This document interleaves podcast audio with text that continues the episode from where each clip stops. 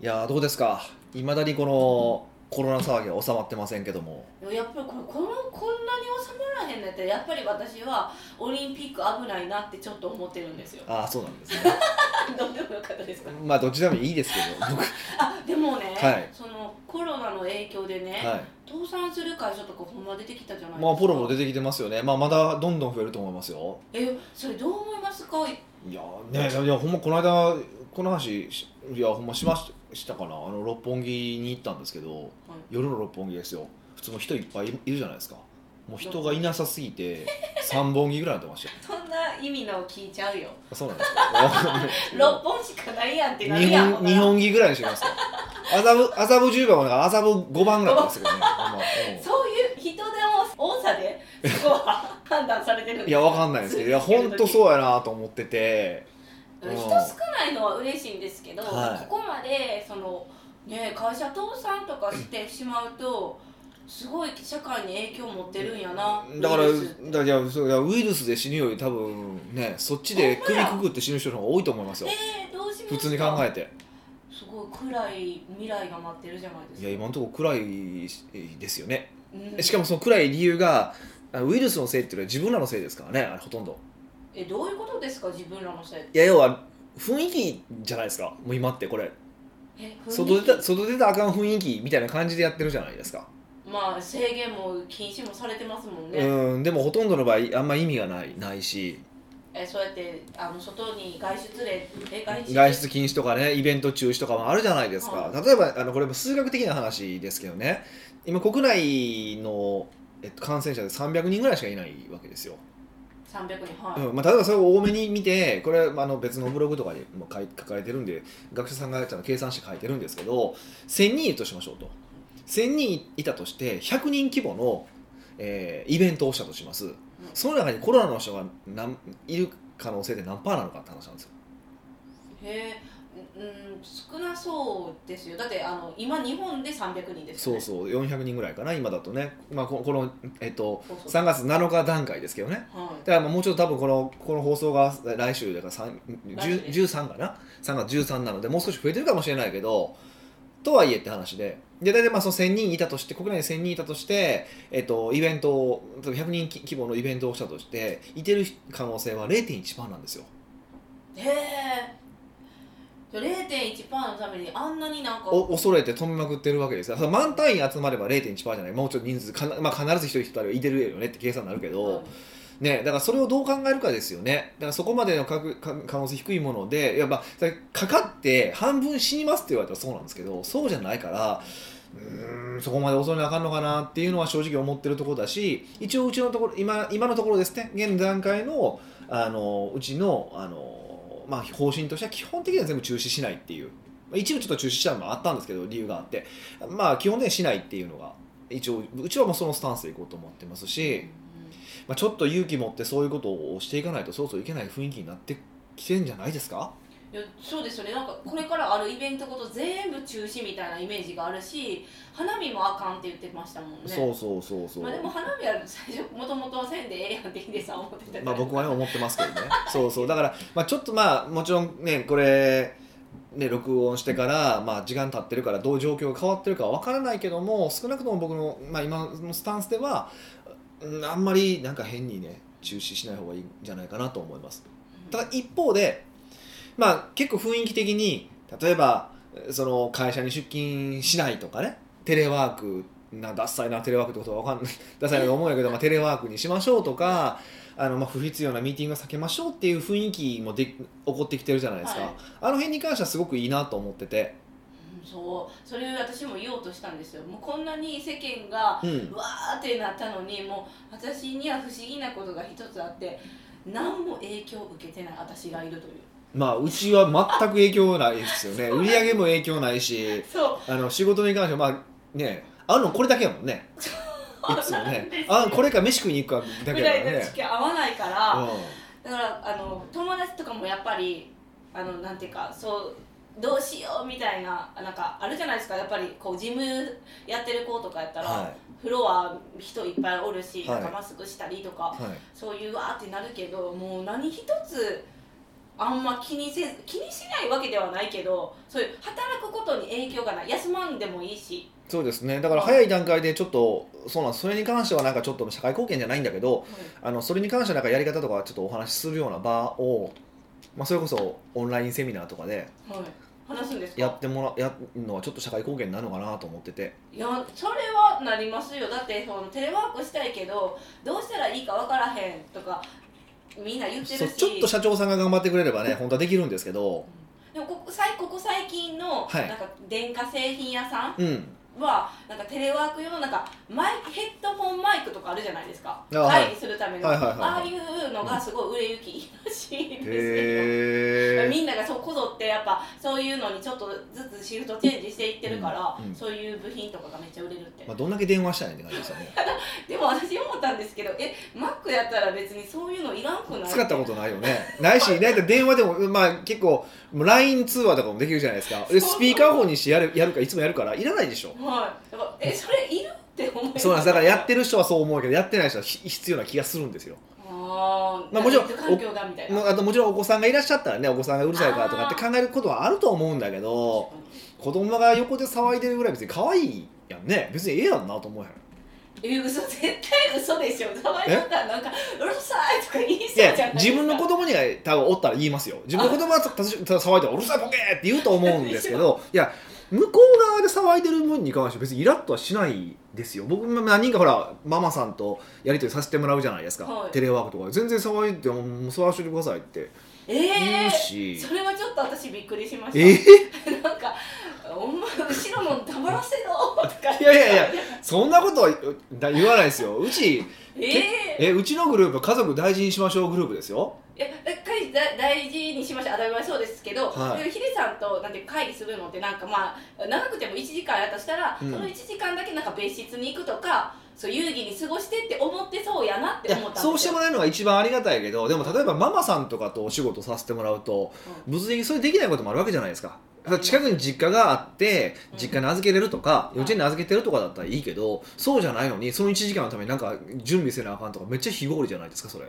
いやいやそうですよそうやけどいやそれはそそれぐらいは多少僕も我慢しますよ別にそれでそれでイラッともしないですし別にだって子供は泣くもんやし今リスナー98%うせやんって思ったと思いますよ、ほんまにいやいや全然いやそれはさすがに怒んないいや自分の子やったら多分怒ると思いますけどねうんやしママさんですよねマそマさんうそうそうそうそれはなんかなんとかせえと思うけ ど自分の子は多分いや多分ママさん側も多分だからもめっちゃ俺に申し訳ないと思ってると思うんですけどそうやでも多分申し訳ないと思ってる程度に俺は全然あかんと思ってないからへー泣くもんやろと思ってるからいやそうですよ そうですよっていう感じかなうんちょっと安心しましたね え何がいや何がえ緊張するじゃないですかやっぱりあやったこともなくてなんかこうオンラインでする時って騒音とかも気になるしだからそうだでもやっぱりまだ多分うちはだってもう言っても僕があのもう右向けってみんな右右向く会社やから、それ聞くけど大企業だったらさすがにそれがね上司だからもう嫌な部長もいてるわけじゃないですかで電話して子供騒いだ子供騒いどんだみたいななんか言いよう言いそうな気はしますよね確かにねそうですよ、うんうんそういうのも気使うのも嫌ですし、まあそれはねちょっとねあのーだからそれでいくとそういうのが今回のこのきこの感じで変わるといいなと思ってるんですよ雰囲気がああいや行かなくてそうそうそそうみたいなんなていうか行かなくてもいいものに行ったりとかうちそれ絶対ないじゃないですか行かなくて会わなくていい時に会おうとは言わないじゃないですかそうですねうん、ほんで別にな何か念のためは顔を合わせることとか絶対しないじゃないですかだかそうですねらそういうのをしないためには無駄な動きをしないためにあのこれ効率的な働き方をせざるを得なくなったのでうんうんうんそれで強制的に効率的になったらちょっとは、まあ、このコロナも意味があったんちゃうかなっていう気はしますよね。へうえんえテレワークって難しいんですか導入がいや実際にはやろうって言ったらだいだいぶできると思いますよ。そもそもやっぱテレワークができる仕事とできない仕事っていうのはありますかまあお店とかはもちろんうんそれ当然テレワークは無理ですけどできない部分も多いけど普通のふまあ普通のっていうかなんていうかな、まあ、B2B の会社まあ B2C でもまあそのちょお店がないビジネスだったら8割はできますようんもちろん全てのビジネスをであ全ての業務をできるとは思わないです例えばあのこのポッドキャストを撮るっていうのも、まあまあ、物理的には別にねあの合わないでやろうと思ったら録音もできるけどやっぱりクオリティはだいぶ下がるしあのそういうのはあると思う直接会うことの効用もあると思うからあのホリエモンみたいに全部合わんでええやんみたいなスタンスは僕も取らないですしあの特に日本人は多分それ向いてないと思うんでだからまあ週1回ぐらいは会うとかでもいいと思うんですけどだってことは週は残りはいらんやんって話じゃないですか。うん、うん、うんでもじゃあえあでもちょっと気になったのが個人情報とかもうんあのあるじゃないですか誰誰もがいろんなとこからアクセスされたらそれも怖いなっても思うし、そうそうそうだからそういう責任的なものは誰が持ってるのかとかをちゃんと明らかにしておいて、えっとアクセスできるのとできないものを分けるっていうことは必要ですよもちろんここのファイルにはこの人アクセスできるしこのファイルはこの人アクセスできないしちゃんとだから要は何かっていうとこれってつまり妻のところ何かっていうとこの人の仕事は何なのかっていうことを明確にすることなんですよでアメリカのね例えばアメリカ特にアメリカなんか顕著なんですけどアメリカってこのまあ仕事の範囲ってめっちゃ決まってるんですよ契約書でえ逆に決まってなさそうやのにめっちゃ決まってるんですよこれとこれとこれとこれこれですって大体ポジティブリストになってるんですね、これとこれとこれをやるのがあなたの仕事ですようんでそれ以外の仕事を頼むとそれは契約書に入ってないって話なんですよじゃあやらなくてもいいってことですか、まあやらなくていい一 応一応そういう話になるんですよ契約やから、はい、まあ、だからこそアメリカの会社でぐちゃぐちゃやったりすることが多いんですけどねで日本人だったらそこ察してやったりとかするじゃないですかうん会社のためとかってやるじゃないですかだからどっちがいいとかって話はしないんですけど少なくともそのアメリカの場合権限が決まってるからそれはこの仕事をしてくださいになってるのでそういうことがだからこそテレワークがしやすいってのもあるんですよあもちろん物理的に離れてるとこもありますけどうんうんえやらなきゃいけないことが明確に分かるからこのし人の仕事はこれだって決まってるからその仕事を渡す渡せるじゃないですかでそれ以外のファイルは見なくていいよってスタンスにしやすいじゃないですかうんっていう意味ではやりやすいですよね逆に日本はそれができてないからできてないけど一人の人がやるべき業務が多いってことですか、まあ良きに計らいが多いっていうことですよね、んんんっていうのはありますよねでもちろんだからとはいえじゃあ良きに計らいがダメなのかってそれも違うと思うんですよ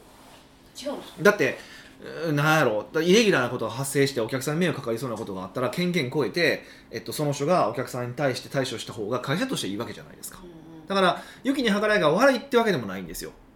でもテレワークが進んでる理由はその良きに計らいじゃなくてきっちりやるべき業務が決まってるからなので、まあ、良きに計らいの部分は僕は絶対ビジネスなくならないと思うしなくならないしなくすべきじゃないと思うんですけどそれ以外の部分をちゃんと明明示すればはじゃあそこはちゃんとテレワークができるよねっていううーん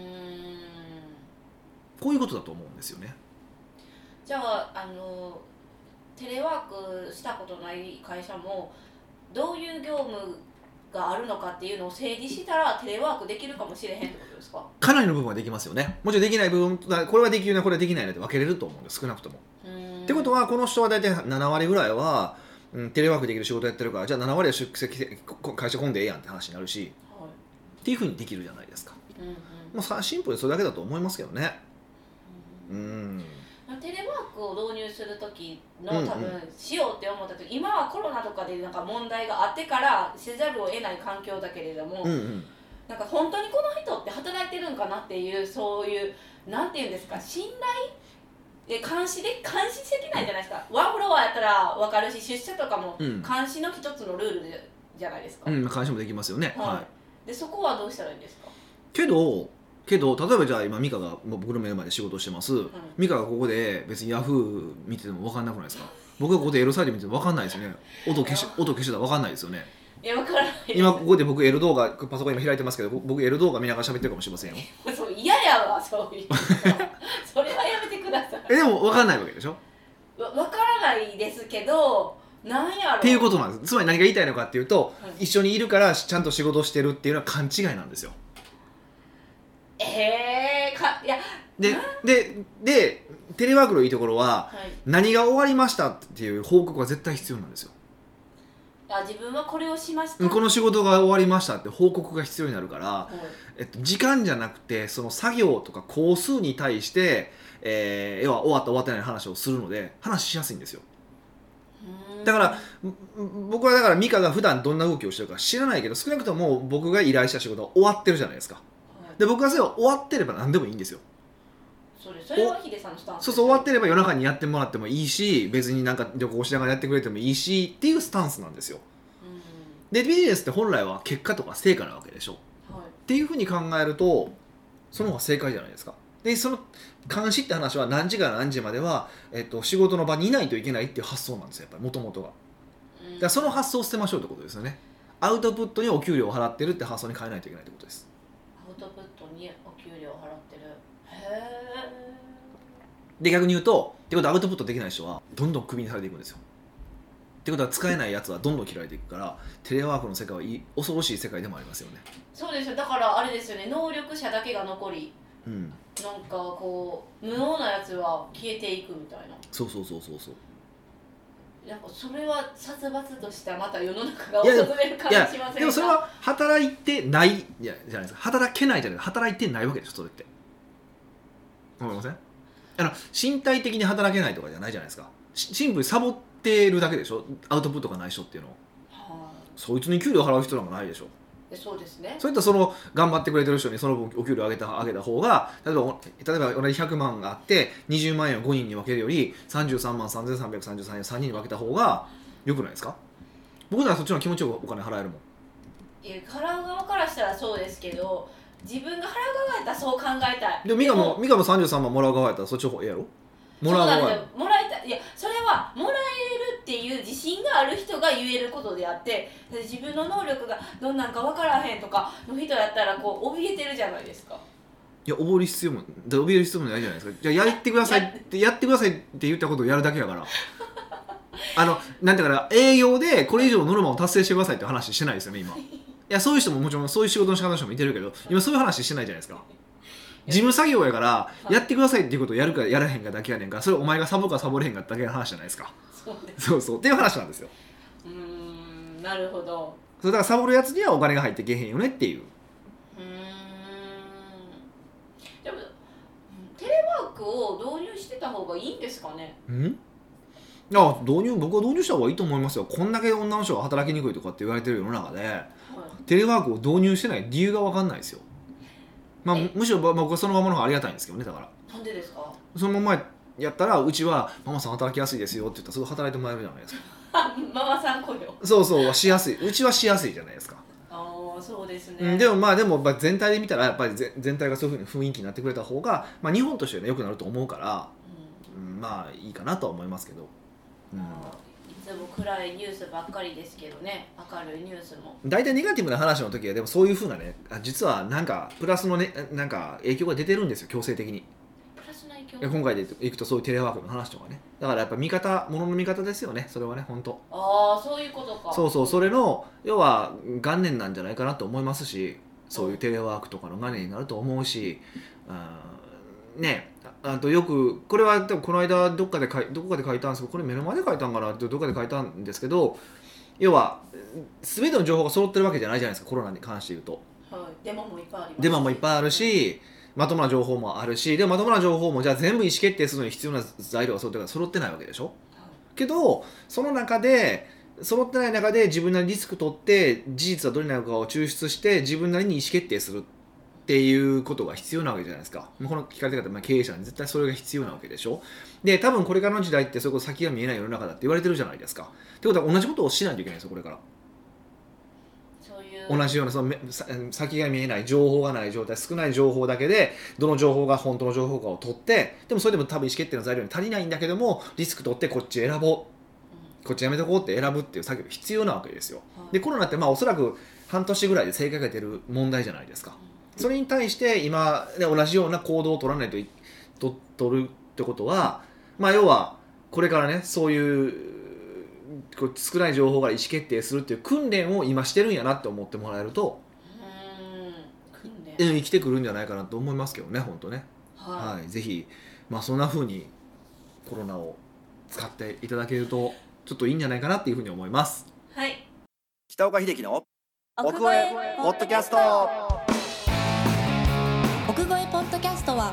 仕事だけじゃない人生を味わい尽くしたい社長を応援します改めまして北岡です。ミカですはい、今回の、今回うはん、ニックネームフットワークカルオさんからのお質問ですお、本当フットワーク軽いですからね、この 人ね。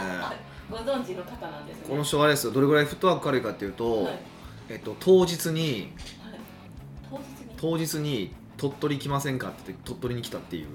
鳥取 に来ませんか鳥取来た鳥取に来 たっていうちょっともうなかなかのもうフットワーク軽すぎて頭おかしい人ですよねも う素敵ですよね僕大好きですよこういうもうフットワーク軽くて頭おかしいやつ大好き大好き大好物ですこういうまあ、そのはい方からご質問いただいたんですけど、はいはいはいじゃあ読みますね北岡さん美香さんこんにちはこんにちはポッドキャストいつも楽しく拝聴しておりあまりすがとうございます今回の質問なんですがうんズバリグルメについてですほうほうほ北岡さんといえば本当にグルメな方だと思っていまういすや本当そうですよね 自分で言うえいやそう言ってもらうと嬉しいなと思ってもう何言われ言うよりグルメですねって言われる嬉しいですよねあそうなんですね、うんなんか嬉しくないですかえグルメとあのファッションセンスえなんかアパレルみたいですねそうそうそうでしょ、うんそうですねあと北岡さん大好きって言ってこれ好きですその3ポイントさあポイント言皆っさていたんだけると本当嬉しいですね、本当はい。あ、これ女の人に限ります、最後ねあ。そうえね、えあ萩野さんの声ですね、はいはそこでグルメな北岡さんにお聞きしたい内容ですがそお店を教えてほしいというピンポイントではありません、う、はい、そんなこと言っても教えないですよ。それはあの別講座だけでしか教えないですから。はい。ではなくて、うん、お店を選ぶ時の基準を教えてくださいといなるうほことですど。はネットで判断するならポイントはどこですかい。うん、街を歩いていて判断するならどこですかうん、そして今までにこれは良かったこれは悪かったお店も教えていただければ幸いです、なるほどね。まあネットに関しては昔ちょっと話したことがあるかなと思ってて、あのーまあ食べログとかで自分が好きなお店のレビューうんを見るんですよ。はいでそのレビューであのいい点数つけてる人いてるいてるでしょ。はいあのコメントしてる方ですそようねそうコメントの中でいレビューしてる人がいてたら大体その人とし味覚が合うからうんうんその人の他のレビューを見る感じですすごい追っていくんですねそうな自そ分のもそうそうほなその人がレビュー、えっと、いいレビューしてるところは全部まあ大体味覚が美味しいだろうってやれば、まあ、23原因ってほん全部美味しかったら多分その人は合うんだなって判断できるじゃないですか、ああでも中には合わない時もまあ、1件だだけやったら判断できへん時もあるあるからはいはいはいその人のレビューを23件意図的に言ってみて合うんやったらこの人やなっていうのはできますよねうーんこれが一番簡単なあの方法そうですねかなすぐにできるじゃないですかまあそれは本当にね一番簡単にやれるしやった方がいいかなって思う方法ですねはいで僕自身はだからまあ別に食べログだけじゃないんですけど、まあ、この人の味覚は信用できるっていう人が何人かいてて、えっと、その人をウォッチしてますあネットですかそれもネットでネットではいいじゃああれですか自分と舌が合う人を探すって感じですか基本的にはそうですよねそうなんですよいつもねあのなんかよくやっぱりヒデさんとよく一緒にいるから、はいなんか美味しい店めっちゃ知ってそうってまあ行かせてもらうか分かるんですけど、なんか美味しい店教えてくださいって困りませんかうん困る困るあそのれジそジャンルとか言ってくれないの困るしれもあるしだから自分が美味しいって思ってもなんか紹介して美味しくないって思われるのも怖いしあーでもね本当に美味しいものは誰が食っても美味しいですよよほど味覚あの下バカじゃない限りはそうなんですかえっとまあうち ABCD ランク今つけ食事につけてるんですよこれ食事ランクそう食事ランクつけてて要は僕に行きたい店リストがあるんですよね、はいで行きたい店リストがあってであのーその行った後に感想を聞かれるんですよ必ず「どうでしたどうでした?」で A から D まではん言うんですけど A はあのもう季節でルーティンで行きたい店そう仕組み化にしたい仕組みにして行きたい店で B っていうのはまたリピートしたい店 C は、まあ、美味しいけどリピートすることはないよねっていう店、うん D は二度と行くかっていう一応その4今4段階になってるんですよ最近でもちょっとあの C に関してはプラスマイナスつけようかって悩んでるところはあるんですけど それでほらすぐそうやって変化球もうすぐ変えていくからもうこっちが大変持って いくのまあまあそうなちょっと悩んでるんですけど、まあ、そう置いといて、そういう4段階に分かれてるんですよ、はいわわわ分け分けてるんですよで何の話をしようと思ってこれ言ったか忘れたけどな美味しいっていう話ですああそうそうそれでいくと AB までは大体みんな美味しいって言うて。へえで C はやっぱりちょっと好みが分かれるかなっていう感じはしますねあー悪くはないお店みたいなそうそうそう美味しいけどまあ美味しいけど僕俺は普通やなと思うんだけど向こうはすごい美味しいっていう人もいてるしうんうん一緒に美味しくあ別にやなっていう人もいるしそうですねでも僕の場合ちょっと味覚味覚がもうやだいぶややこしいんでそうですよええもん食いすぎておかしなってきてるんでなんだ余計それはあるんですけど、うんはい、僕の言う AB は多分そんなに好みがないと思ってますまああの食べ物好き嫌いはありますよ食べれる食べ物好き嫌いはあるけどそれを超越して美味しいので AB っていうのはへえ、はいじゃあもう AB のお店を紹介しまくるってことですねそうですね基本的にはそれが一番簡単かなと思いますよね、いやでも AB のお店もなんかそんなになんかこうすぐに予約取れるもんじゃないから 頑張ってるんですよ予約予約取るのに知ってますよいや私じゃないけどすごい頑張ってくれてるから知ってます よせん知ちゃんがってますよものすごいいろいろ争奪戦があるみたいですよねもう今日はなんか何時に電話しなあかんとか何時にネット張り付いとかなんかありますから 頑張ってんなと思いますけどすごい仕事ですよねある意味ね、はいそういう店って何なんですかねそれほど予約が殺到するんですかしますよほんとしますでやっぱすごいなと思うのはそれで面白いのはコロナになってもずっとその店は取れないんですよ ねそうなんですよねいけるかなとかそうそうそうそうそもう全然あかんかったっていうう かいやほんらまそうですよね、うん、狙い時かなって思ったけどダメですね、まあダメですねうん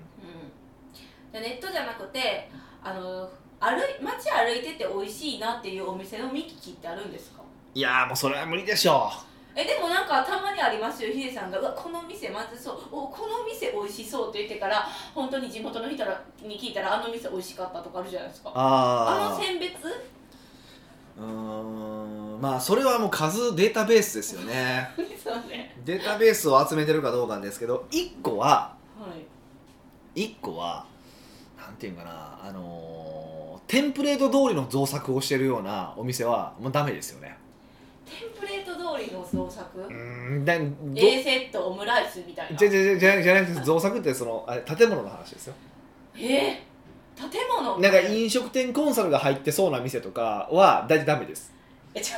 あのいあいやあの開店の時にねへー開店の時に飲食店コンサルとかが口出してあのこう演出して作ってそうな造作のお店って大体美味しくないですよねいやそれが分からんどんなもう建てるそれ名前それ言われて困んねんな絶対みんな分からないですよ、 あみんなは分からへんのいや分からへんやろな、うんはいまあなんかこう、まあ、ラーメン屋とかが一番分かりやすいですけどもうテンプレート通りのラーメン屋のこうなんかこう面構えというかじゃあのれんがあるとかいや、のようなこともあんねんけど、もうなんて言ったっけ、ほんま、いや、実名出し喋りたいんですよ。実名出し喋って一番簡単なんですけどそ、れはちょっといや、差し支えあるじゃないですか。、はいやだからそういうとこです。いや一番ここが分からへ んわ死にたいけど分からんこでも結局は数を自分のデータを集めるしかないんですよあそうですよね。 でもうそれしかないです。嘘えじゃあなんかふなんか汚そうなお店って B 級で美味しそうなイメージがあるじゃないですかうんそういうのは違ういや、汚い、いや、汚いお店でもいろいろあって、あの店は古いんだけども、ちゃんと掃除が行き届いてる店ってあるじゃないですか。うんは大体美味しいです。これ間違いなく美味しいです。でもそのガラガラって開けてからあここちゃうわガラガラって閉めれないですよそうですね。で、あとたまにその足元がベタベタな中華料理屋が家で美味しかったりするから、 そうそうあのそうまあ、だ例外はいっぱいあるんですけどね、からあのふと入って美味しい店とかこう選びたいえなんか出会いたいじゃないですかうんうんまあそれは難しいですよねもう今ネットはねネット使おう やマジもうその今の一番最初教えた方法が一番確実やね、で、うん、とかあとね僕ホテルで聞きますえホテルで聞くホテルのフロントとかに「この辺で美味しいとこどこですか?」って言ってへえあの観光客向けじゃなくて地元の人が行くとこみたいな感じで言い方しますうーんえそこでを教えてもらって行った店美味しかったんですかまああの外れは少ないですよねやっぱり、うーんうんじゃああれですか評価 C みたいな感じまあ C ですよねあの 不満は感じない美味しいなと思ってまあでもまあまあ次来へんかなみたいな感じですよねうーん美味しいなって思えたらまあいいですもんねその時そうそうそうリピートできるような店が見つかればいいけど、まあ、年間に1回2回、まあ、さまあ5個見つかったらええとこですからね毎年へえそっか僕ははそうなんですあなんかこれは良かったこれは悪かったっていうお店ってありますい実名言うの 説明ってめっちゃ叩かれまもうすいっやんぱい言いたいとこあるけどねすんごいレベルあの点数高いけど食べログ点数高いけど絶対行きたくないとかもありますからねいやそれじゃあなんで高いんですかねそれも不思議ですみんな味覚ばバカやね味覚ばっか味覚バカが食べログないんやから美味しいって思い込んとんねんアホやねんアホええそうなん自分のう舌で判断できへん味覚バカなだけですよ、ーん、はじゃあもう最近行ったところで美味しい店言って終わりましょういえ最近行った中でここ美味しかったわっていう店を言あーって平和に終わろう終わり最方とこは言わず近行って美味しかったあーあったんですけどね言いたくないな言ってよいじゃあピまあ比較的有名なところでいくとね比較的有名なところでこれまあちょっと今回はグルメメルマガに書いてしまってるからなーあそうなんですまか、あまあそこだけじゃない一か回らだけぐらいいいじゃないですまあか、ほうんそうやなあのー三重県にあるえ三重三重県にある日の出っていう店があって日の出っていうお店のはまぐり鍋の店なんですけどえめっちゃ美味しそうそこは美味しかったえはまぐり鍋ってちょっと珍しくないですかえ珍しくもない、まあ桑名ははまぐりで三重の桑名ってはまぐりが有名なんですよあそうなんですその手は桑名の焼きはまぐりっていう言葉があるぐらいそんな言葉初めて聞いたダジャダジャレなんですけどあそうなんですでそかの手は桑名の焼きはまぐりっていう、まあ、ダジャレがあるぐらい桑名のはまぐりって有名なんですようんでそこの、あのー、はまぐり鍋は素晴らしかったですね、へえ、うん定期的に行きたい店ですかはそうなんですね、はいそこまで美味しかったんです、はいあそんなお店をありがとうございまいすいやいやいやまあでもよいいじゃないですか三重ってちょっとね都心に住んでる人からしたら行きにくいからそんな葛藤せえへんやろって今安心してるんですけどそうですねはなのでじゃあい行かれる方は行ってみてください、いはい奥越ポッドキャストではいろんなご質問をお待ちしております質問を採用された方には素敵なプレゼントを差し上げておりますので質問フォームよりお問い合わせくださいはいというわけでまた来週お会いしましょう